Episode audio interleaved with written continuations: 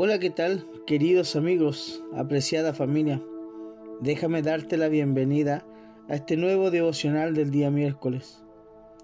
Y si estás conectando o escuchando por primera vez, déjame decirte que eres bienvenido. Estamos orgullosos y contentos de que seas parte de los planes de Dios. Mi nombre es Cristian y quiero compartir contigo una palabra de reflexión para tu vida. Mira, te comento que, que antes de ayer, el día lunes, eh, estuve de cumpleaños y aprovecho este momento para darle las gracias a cada uno de ustedes por, por cada cariño demostrado hacia, hacia mi persona. Eh, fue un día lleno de amor eh, y aprecio. le doy las gracias a Dios por, por otros años más de vida. Hace 35 ya, 35 años ya eh, que nació, quien, les habla. Pero sabes qué? Hace un par de, años atrás Dios me, hizo nacer de nuevo y, y me entregó una nueva vida, un nuevo comienzo en Cristo. Fue uno de los momentos más hermosos de mi vida, al momento de dejar atrás eh, los tiempos de, de hacer las cosas a mi manera y así empezar una nueva vida. Y, esta, y esto me hizo recordar un, pasaje de la Biblia que se encuentra en Juan eh, capítulo 3, versículo 3, que dice, Jesús le respondió,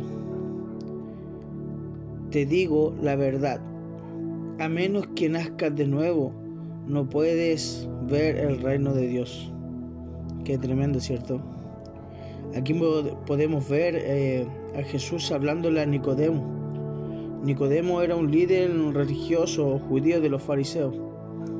Él fue a hablar con, con Jesús una noche porque sabía que Jesús era el enviado por Dios para enseñarle las señales milagrosas.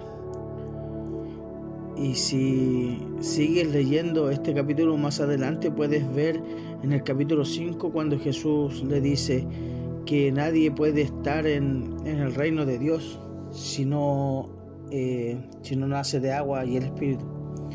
Y es tremendo, eh, es tremendo este capítulo eh, completo, ya que nos habla de ser nuevas criaturas que desde ese momento en que nacemos de nuevo, es maravilloso. Todos sabemos que, el nacimiento es el comienzo de la, vida, ¿cierto? Eh, y el nacer eh, y el nacer de nuevo es el comienzo de la vida eterna, de los nuevos principios, de los nuevos afectos, nuevos objetivos.